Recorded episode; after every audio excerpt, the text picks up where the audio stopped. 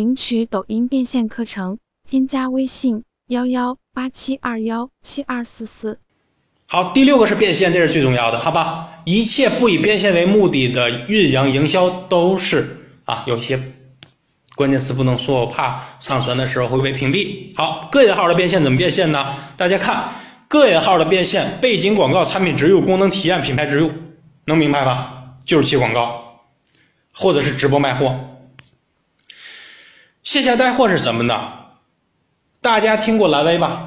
比如说他是做餐饮店的，他做餐饮店的话，做一个饭馆的，他自己做个蓝 V，他直接发作品的时候，他里面会有他那个餐馆的一个地址，把很多人都带过去了，看到了吗？这里边有什么土耳其的那个冰激凌，大家能看到吧？还有那个西安的那个摔碗酒，抖音上最早很火的摔碗酒，这个都是线下带货。线下带货不是我给你去去去送快递送包裹，能明白吧？是我通过线上的线上的作品把你这个炒火了，还有很多那个。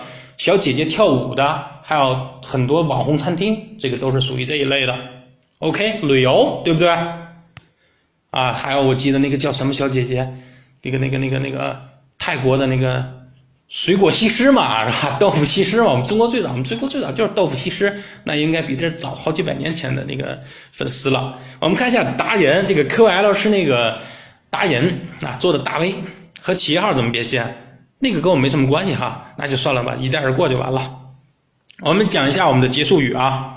我们今天讲的基础篇是什么呢？是让想玩这个抖音的创作者，他从零到一，他认识自己的抖音号怎么玩，基本的方法，基本的打造，让大家入了门。后期呢，我们会有进阶篇，进阶篇就是当我把这个号养好了之后，我知道我怎么玩了之后，我找到方向了之后，你该涨粉丝了，对吧？我们啪啪啪，我们把自己的粉丝涨到了。大一百万，怎么叫大一百万呢？大几十万或者大百万？OK，粉丝涨上来之后，就是高级篇，你的产品、社群还有营销变现了。